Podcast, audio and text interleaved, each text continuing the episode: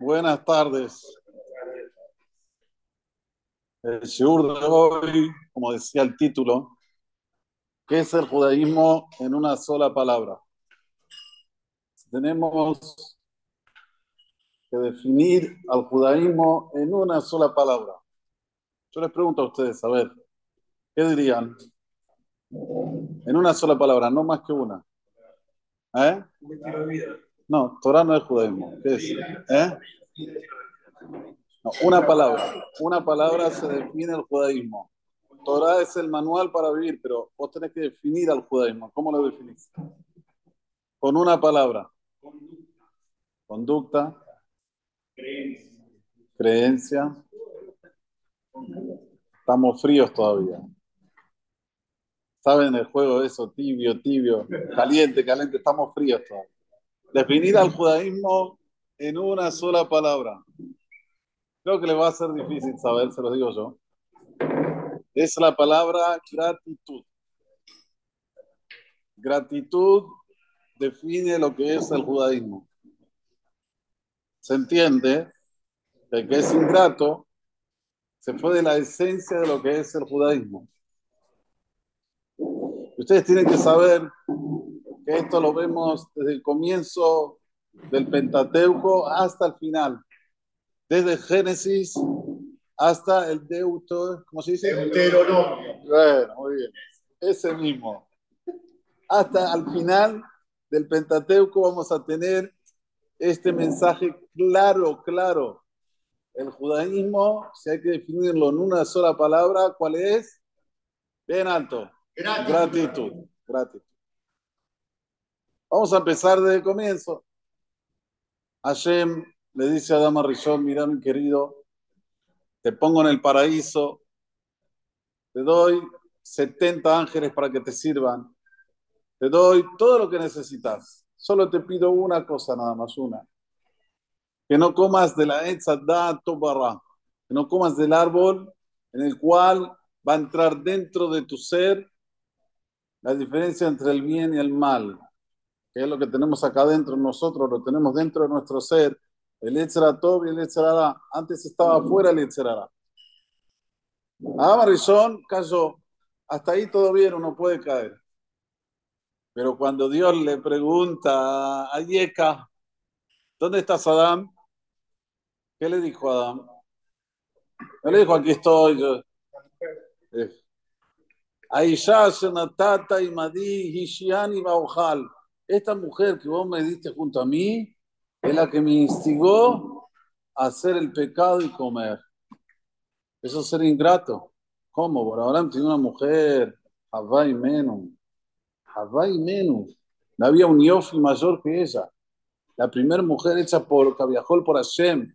Y vos le decís así, que no tenés eh, eh, libre albedrío, no tenés decisión propia los expulsó del Ganadón. O sea que si alguien tiene que decir en una sola palabra qué quiere Hashem de nosotros los Yehudim, que seamos gratos. Errar es humano, errar es humano.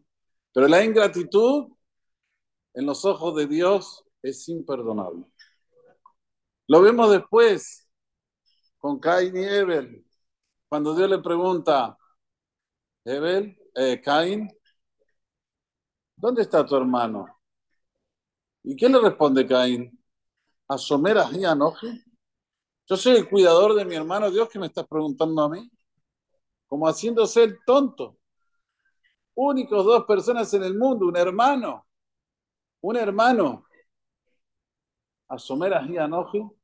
Por eso, Borolam ya determinó que Caín tiene que ser distinguido de la tierra después de siete generaciones, aunque hizo Teshuvah, pero igual.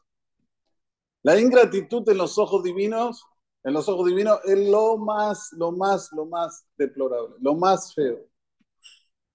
Y hasta que no tiene perdón. Sigamos. Un poquito más adelante, viene la generación del diluvio. La generación del diluvio, Dios dice en su propia Torah, me arrepiento que Cabiajol cría al ser humano. Era mejor si no los creaba. Pero ¿sabes qué? Ahora que están creados, voy a agarrar a un ser humano de todos estos que cayó en simpatía en mis ojos y lo voy a salvar a él y a las criaturas del mundo. Todas las criaturas del mundo junto con este ser humano. ¿Quién era este ser humano? Noah.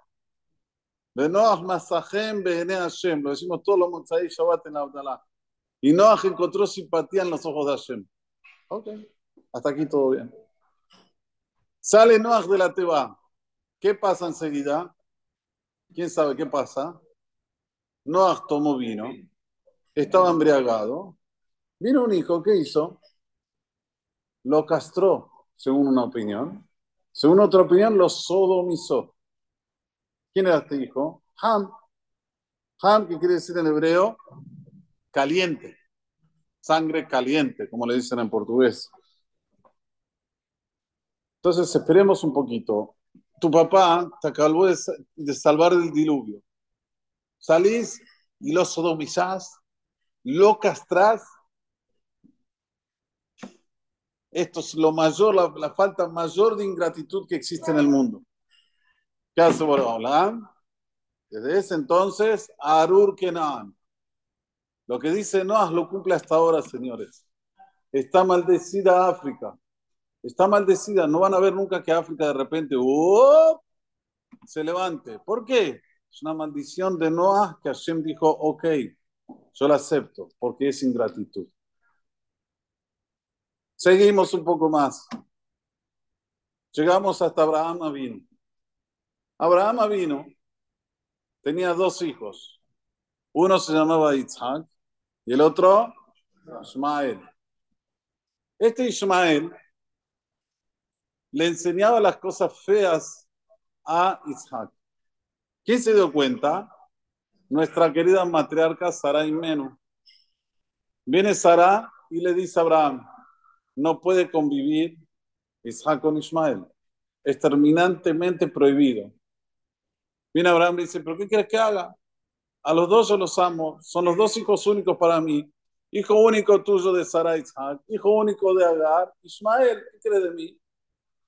Se le aparece Dios y le dice a Abraham, tu madre vieja Sara, Deja tu ego de lado, deja tu cariño de lado todo lo que te diga Sara, escuchan su voz. Pregúntale los sabios por qué.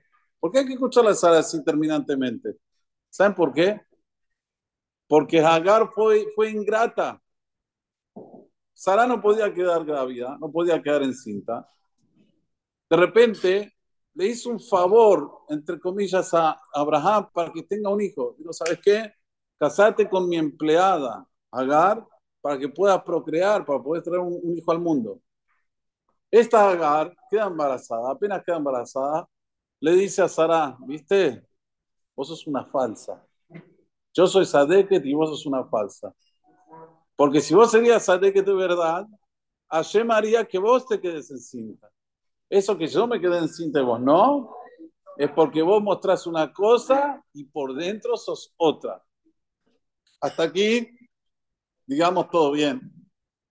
Pero después, cuando nace su hijo, que es Ismael, que hasta ahora estamos sufriendo y vamos a ver de esto mismo que es la ingratitud, lo hace de que sea contra los principios que le gustaba a Sara.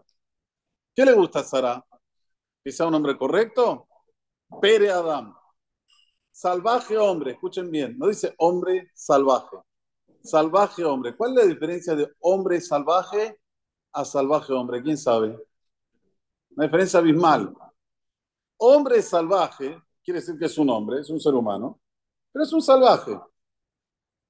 Pero cuando yo digo salvaje hombre, puede ser un médico, puede ser un filósofo, puede ser el que dicta, como se dice, las clases en la universidad, pero es un salvaje, es un salvaje hombre. La esencia es salvaje y el adjetivo es hombre. No al contrario, no es que es un ser humano, que bueno, es un ser humano salvaje, sino al contrario, Pere Adán. Y Adoba Kol, Veyad Kolbo. Todavía no es que le falta algo. La Torah dice explícitamente, ¿le faltaba algo a Ismael? Faltaba nada. Tenía familia, tenía Abraham, tenía su mamá Agar, sin embargo le enseñó que él tiene que dominar al mundo. Yo les pregunto a ustedes, haciendo una pausa, sin seguir en la Torah. ¿Ustedes saben cómo se llama el líder de Hamas? ¿Cómo se llama el líder de Hamas? ¿Quién sabe aquí de los presentes? ¿Eh? Anía. ¿Sí? No, calma, Anía. Esta Anía estuvo en la cárcel de Israel durante 20 años. Y durante esos 20 años fue tratado como un rey. No le faltó nada. Tuvo cáncer en la, maligno en la cabeza. Lo operan, le salvan la vida. Este hombre, con esos 20 años que estuvo, sabía hebreo mejor que cualquier israelí. Bueno, finalmente sale de la prisión. En la prisión de Israel, obvio que le enseñaron cosas bien, de valores, de cómo ser una buena persona. Sale de la prisión. ¿Qué es lo que se jura apenas sale de la prisión de Israel? Exterminar Israel. Pensemos un poquito, ¿no? Un hombre que recibió un trato como un rey, 20 años, es una gran parte de su vida, que le salvan la vida seguro. Si no lo operaban en Israel, se moría con el cáncer maligno en la cabeza. Él es el que va a ser el líder del exterminio. ¿Cómo puede ser? Pero, eh, eh Yanía, ¿qué te falta? Saliste ahora en libertad, disfruta la vida, Baruch Hashem, Dios te dio de nuevo la vida. No, no, no, hay que exterminar. Pere Adam, Yadoba Kol, Beyat Kolbo. ¿Qué alega él? Él no alega quiero exterminar a los que están aquí. Todos los judíos del mundo. Y wow, lo que habla. No, no hace falta ni decirlo en el shur. Es solo leer un poquito lo que habla él. Obvio él puede creer muchas cosas, pero Hashem nos cuida. Y Nelo número de Israel. Pero a lo que vamos es que se repite la historia. No es algo que pasó con Ismael y hoy ya no está pasando. Es igualito y peor todavía. Peor, porque ya estaba muerto, era un hombre muerto. Cuando es ingratitud, es contra la esencia del judaísmo. Seguimos un poquito más en la Torah. Y ya arrancamos, vamos pasando, Isaac, Jacob, arrancamos Sefer Shemot. Y en el Sefer Shemot, ya en el comienzo, dice, Vaya Melech Hadash al Misraim, Asherlo Yada et Yosef y se levantó un rey nuevo en Egipto que no conocía a Yosef. Entendamos un poquito. El Génesis termina que Yosef salvó a la humanidad porque eran siete años de hambre, de hambruna, terribles. ¿Y qué hizo Yosef? Juntó comida, hizo a Misraim una potencia mundial. Imagínense hoy, imaginemos en nuestras cabezas, que no hay comida nada más que en Argentina y de aquí sale la comida para todo el mundo. Imaginemos un poquito. Y el que hizo esto es Yosef. De repente se levanta un nuevo faraón, un nuevo presidente. Yosef, no lo conozco. Hacerlo y a Yosef. Ah, no lo conoces, dice Borolán. Yo te voy a hacer conocer quién era Yosef. Le manda diez plagas. Pero es increíble que cuando le manda las diez plagas, Mosé viene y le dice a Paró, mirá que yo vengo en nombre de Dios. Y Paró dice, ¿quién es Dios que le tengo que escuchar su voz? Yo tengo aquí una lista de dioses. Mira, uh, mira qué larga que es Mosé. No lo tengo, a Dios no me figura. Ah, de aquí dice el Talmud, toda persona que es ingrata con el prójimo es obligatoriamente, obligatoriamente ingrata también con Dios. O sea, que la esencia del judaísmo es la gratitud. Seguimos un poquito en Perashat y vamos ahí a encontrarnos con otro personaje interesante, que es Yitro que es el antídoto de la ingratitud. Es la gratitud pura. Mosé estaba en el pozo y de repente vienen pastores a atacar a Tziporá. Él ni conocía a Tziporá, ni conocía lo que era Midian, pero él vio una situación que había hombres atacando a una mujer que es indefensa y que le querían hacer cosas feas. ¿Qué hizo Moshe? ¿Se quedó con los brazos cruzados? Dijo, no, bueno, que le hagan lo que quieran, yo no la conozco, no sé quién es. Moshe salvó a Sipora. Sipora llega a la casa, le pregunta al papá, ¿qué te pasó, mi amor, que tenés esa cara? Dice, no, no sabes. Vino un pastor y me quisieron hacer esto, esto y esto. ¿Y cómo te salvaste? Había ahí uno que parecía un egipcio, un egipcio. Ishmitzri Silanu Miyada Roim. Ishmitzri, un hombre egipcio, como despreciándolo. ¿Entienden? Porque Midian y Mitzrayim no se llevaban tan bien. Viene, viene, viene Itro, cuando escucha dice, llámamelo ya. Quierenlo veo Lejem. ¿Cómo es esto? Te salvó la vida, querida. Llámamelo ya. Por ese acto de gratitud, tiene el Zehut, que a posteriori, ¿quién se casa con Zipporah? Moshe, Moshe Ángel Israel, el Salvador de Israel. ¿Por qué? Por un motivo nada más, porque fue grato. O sea, que la gratitud no queda ahí. No es una cosa que, bueno, bueno, es un detalle, es una cosita más que hice en mi vida. No, la gratitud es el judaísmo. Cada vez que una persona tiene que hacer un acto, tiene que reflexionar, tiene que hacerse una introspección.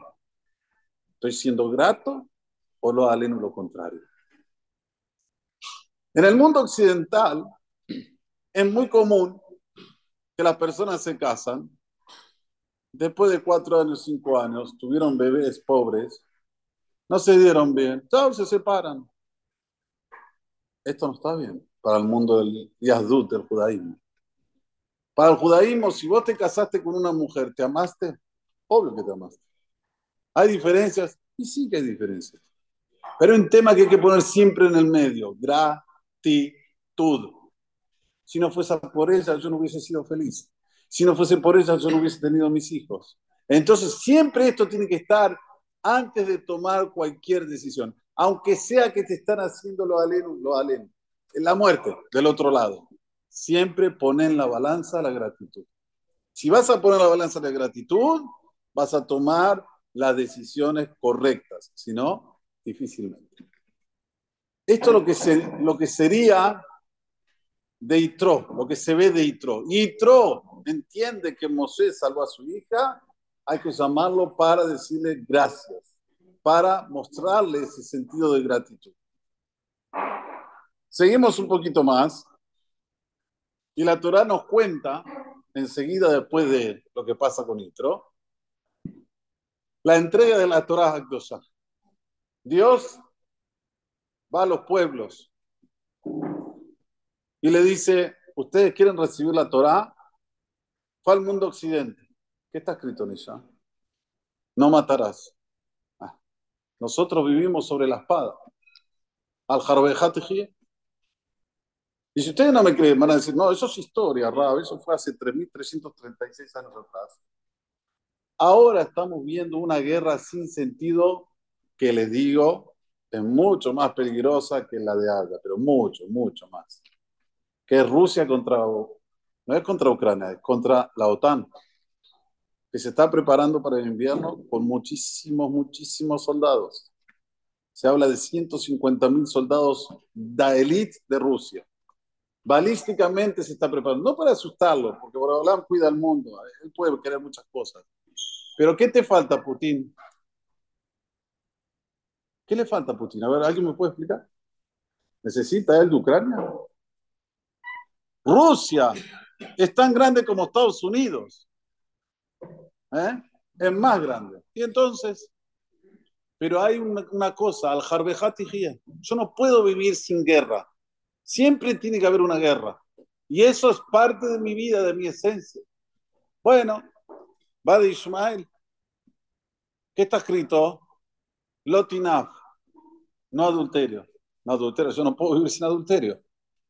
Si no, escuchen lo que hicieron estos chiquilines de jamás. Escuchen un poquito, escuchen, pongan así y, no lo vean. No hace falta ver esas cosas. Barminan. No solo hombres, no solo mujeres, hombres también. Pero, pero, ¿qué, qué, qué es? ¿Dónde va? ¿Cómo puede ser? Uno se agarra de la cabeza. Está en la esencia de ellos. No podemos recibir esta Torah. Fue de Israel. ¿Qué dijo Israel? Nace Benishma. Atención, haremos y entenderemos. Creo que es una de las frases más cósmicas que existen y también una de las frases, si se puede decir, con menos responsabilidad que existe. Imaginen que viene una persona y me ofrece un terreno. me dice, mira, tengo un terreno espectacular para vos. ¿Sí? Medida tanto, de tanto, frente tanto. ¿Sabes qué? No me digas nada, no me digas nada. Primero toma la plata y después escucho qué es el terreno. ¿Cómo me van a ver ustedes?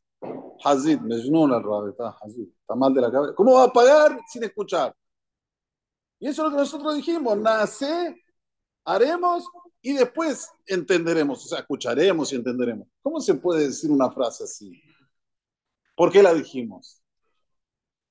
por gratitud. Hashem nos hizo, Hashem nos da salud, Hashem nos da bendición, Hashem nos da familia, Hashem nos da, nos da, nos da. Y ahora nos quiere dar una Torah. Le vamos a decir que no. Le vamos a decir primero vamos a escuchar y después vamos a entender y vamos a hacer. No es grato. Es una persona ingrata. Si Él te creó, Él es el creador. Como somos de esencia con gratitud, nace Benishma haremos y entenderemos. Es el sentido mayor de gratitud que hicimos en la historia. Por eso, desde aquel momento, Pascaso Amatam, ¿saben? Desde aquel momento íbamos a vivir para la eternidad. Si no fuera que después pecamos en el becerro de oro, que nuevamente es ingratitud. ¿Por qué es ingratitud en el pecado de becerro de oro? ¿Por qué se hizo el becerro de oro? ¿Quién sabe? Porque, eh, muy bien, ¿qué dijo el pueblo de Israel? Muy bien, no bajamos Moshe, entonces estamos fritos. Entonces vamos a hacer otro Dios. ¿Eso es ser grato? ¿Eso es ser una persona en la cual tiene principios? Bueno, estoy en una situación difícil. Bueno, ¿cuál es, ¿qué es lo moral y ético? No olvido, robo, mato. No, no, ¿cómo? No se puede. No se puede. ¿Fueron ingratos? Otra vez volvimos de nuevo al estado de cuando Adama Rizón pecó y volvió la muerte al mundo. ¿Ustedes sabían de eso? Que cuando nosotros dijimos Nacer Nishma, Pascaso a Matam, ya está, se, terminó la muerte en el mundo. Y después volvió nuevamente cuando se hizo el pecado de Cerro de Oro. Seguimos la historia, les estoy diciendo toda la historia del Pentateuco, pero rápido, rapidito. Vamos para el Bamidbar, ya. ¿Cómo se dice Bamidbar en desierto? Desierto. De repente Viene gente hasta lo de Moisés y le dice, mira Moisés, estamos ya en el segundo año que de la Odisea, vamos a entrar a Israel, no queremos entrar sin antes, bien, pero bien pesquisar y ver y espiar qué hay dentro de Israel.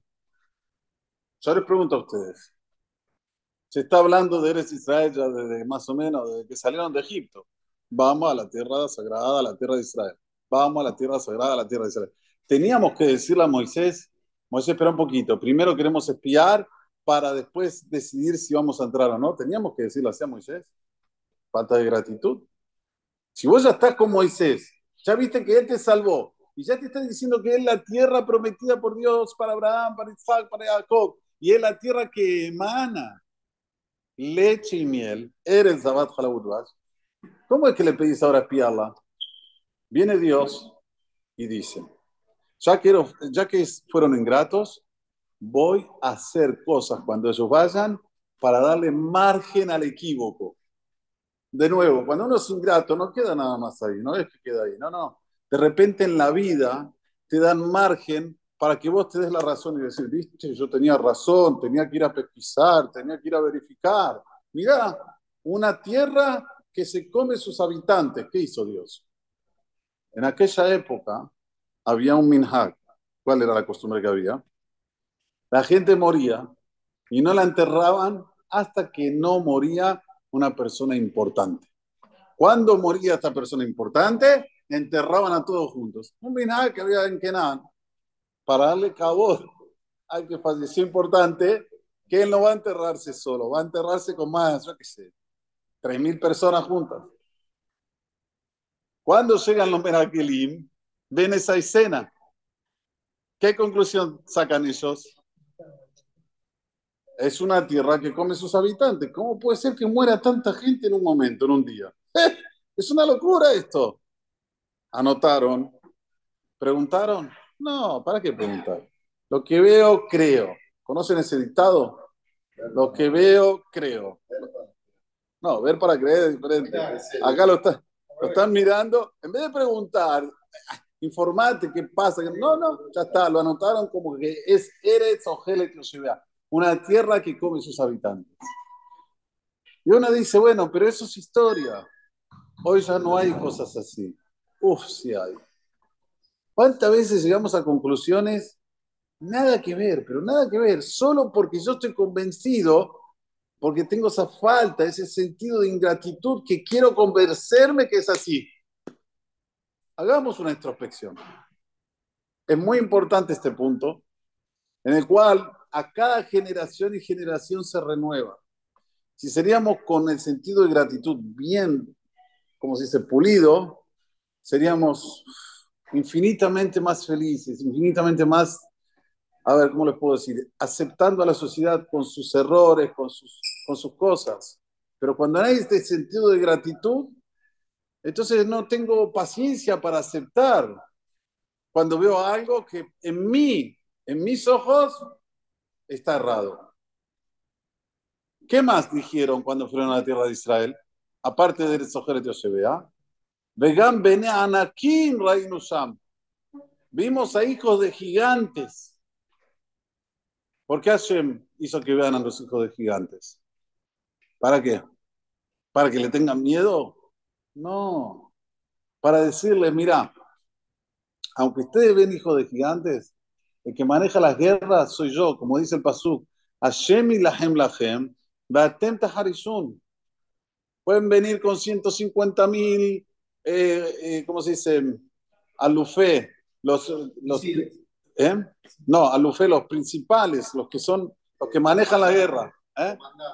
Comandantes, 150 mil, como fue con Ashur, con Asiria. Y Hashem en un instante hace que se mueran todos. En un instante hace que se mueran todos. Y ahora lo mismo.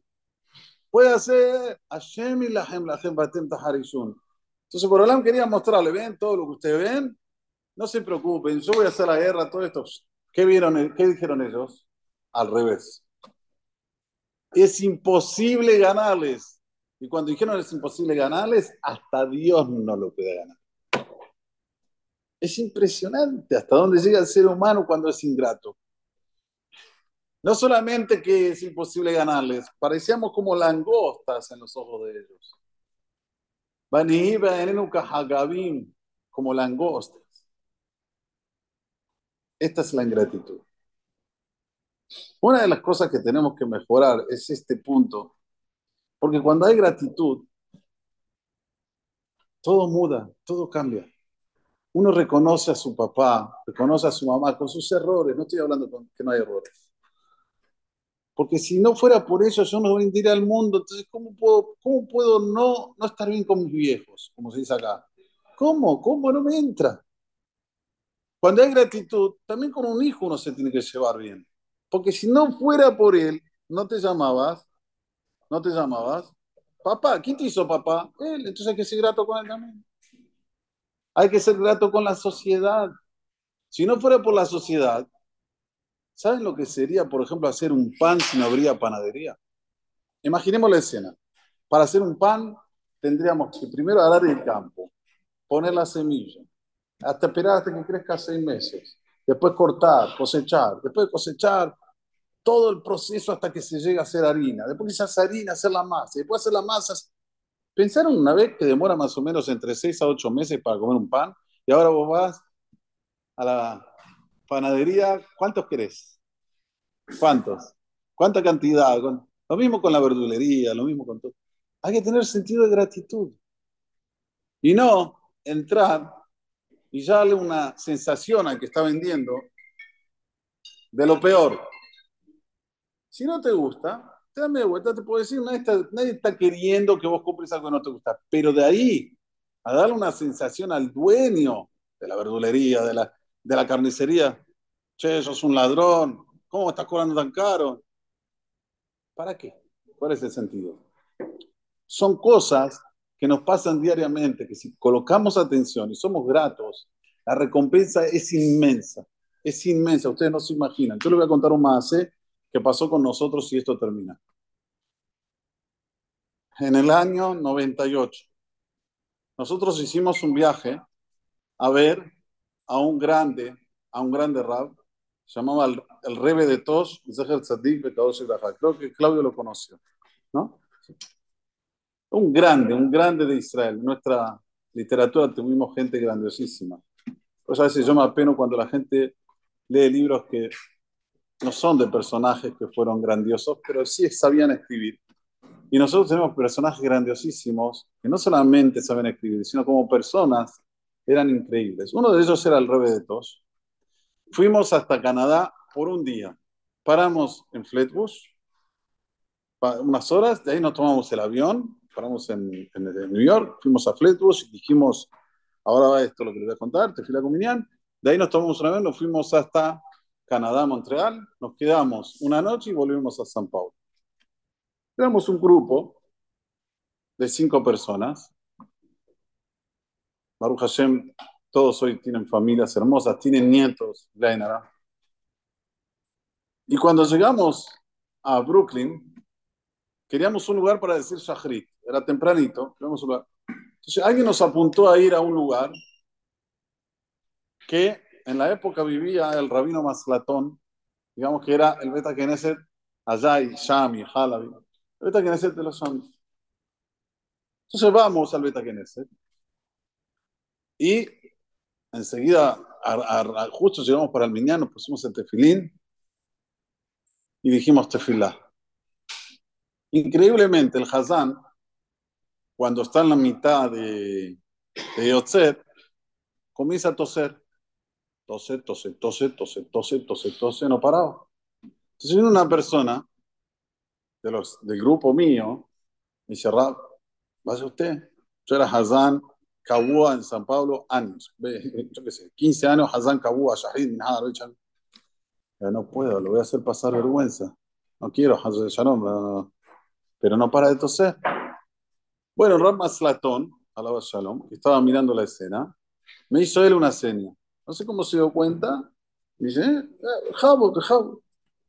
Bueno, si el rap me lo está pidiendo, tengo que hacer. Primero digo nada, después, primero hay que les haré. Y después hay que aceptar y decir, ok. Y obviamente este señor siguió tosiendo hasta el final de la tefila, una cosa de locos. Arranqué, dije a tefila. Era un lunes, entonces había Sefer Torah. Se entiende que también leí Sefer Torah. Terminé y la verdad que a la gente le gustó muchísimo.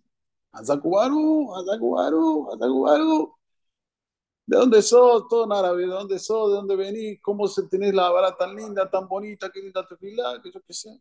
Y yo veo que el señor este que estaba así tosiendo, estaba medio incómodo porque pasó una situación difícil. De repente entró alguien que no, ni venía, ni pasaba por mi cabeza, Barminan, como le dicen aquí, cerrucharlo pero él estaba mal.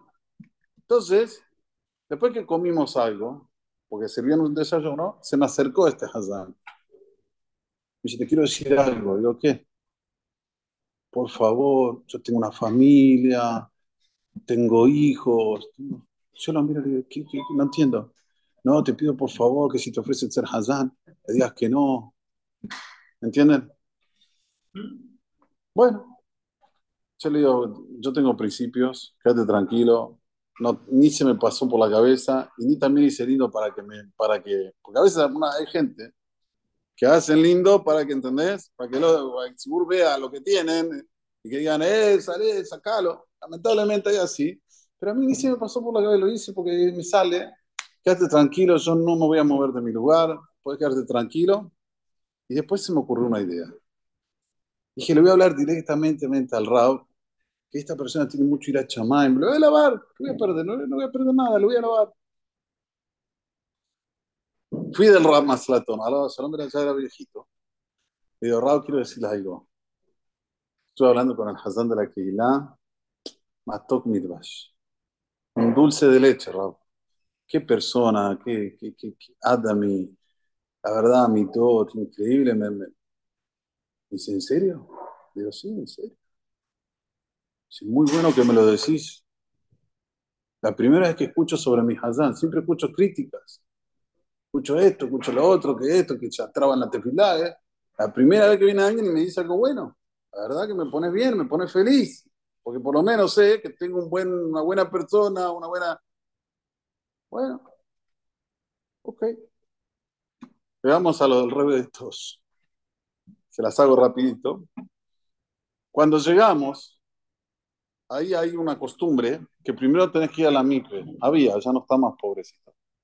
Tenés que ir a la micve. La micve, yo no sé cuántos grados había dentro, pero era imposible entrar ¿Vos viste, Claudio? Tenía que venir el bombero con la, con, con eh, la manguera. con el chorro de la manguera, y para vos entrar, tenías que entrar con ese chorro de la manguera de agua helada para poder soportar el calor. Y el que entraba y salía, salía todo rojo, rojo, rojo. Pero rojo increíble, como si fuera que entraste, no sé. Bueno, terminamos de hacer la micve. Vamos a lo del rap. Vamos a lo del rap. Dice, hay que esperar hasta decir árbitro. ¿Qué hora eran? Nueve de la noche. Se hacen las diez, se hacen las once, se hacen las doce, se hace la una, se hace las dos de la mañana. Nosotros nos íbamos al otro día ya, volvíamos a Brasil. Bueno, estábamos muy impacientes. Hasta que el rap sale. Sale, después nos enteramos que él, hasta que no sale del cuerpo, no, hace, no reza. Por eso se queda esperando hasta que tenga ganas de ir al baño para después rezar. Ok.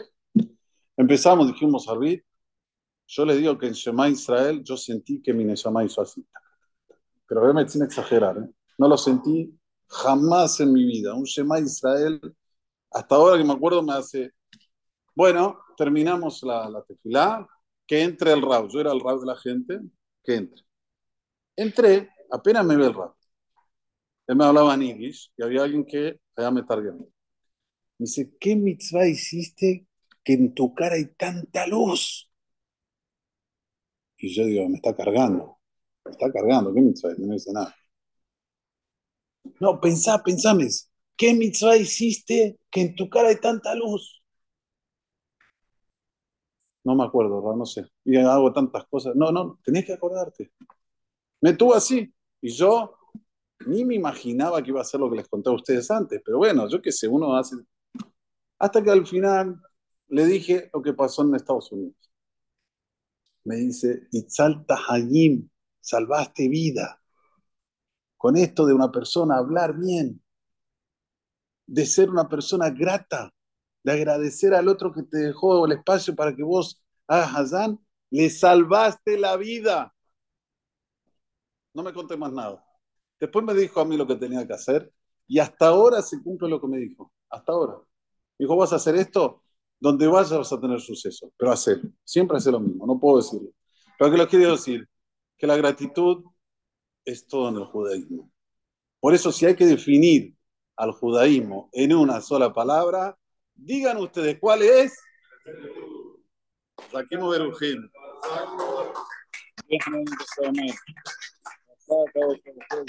Israel.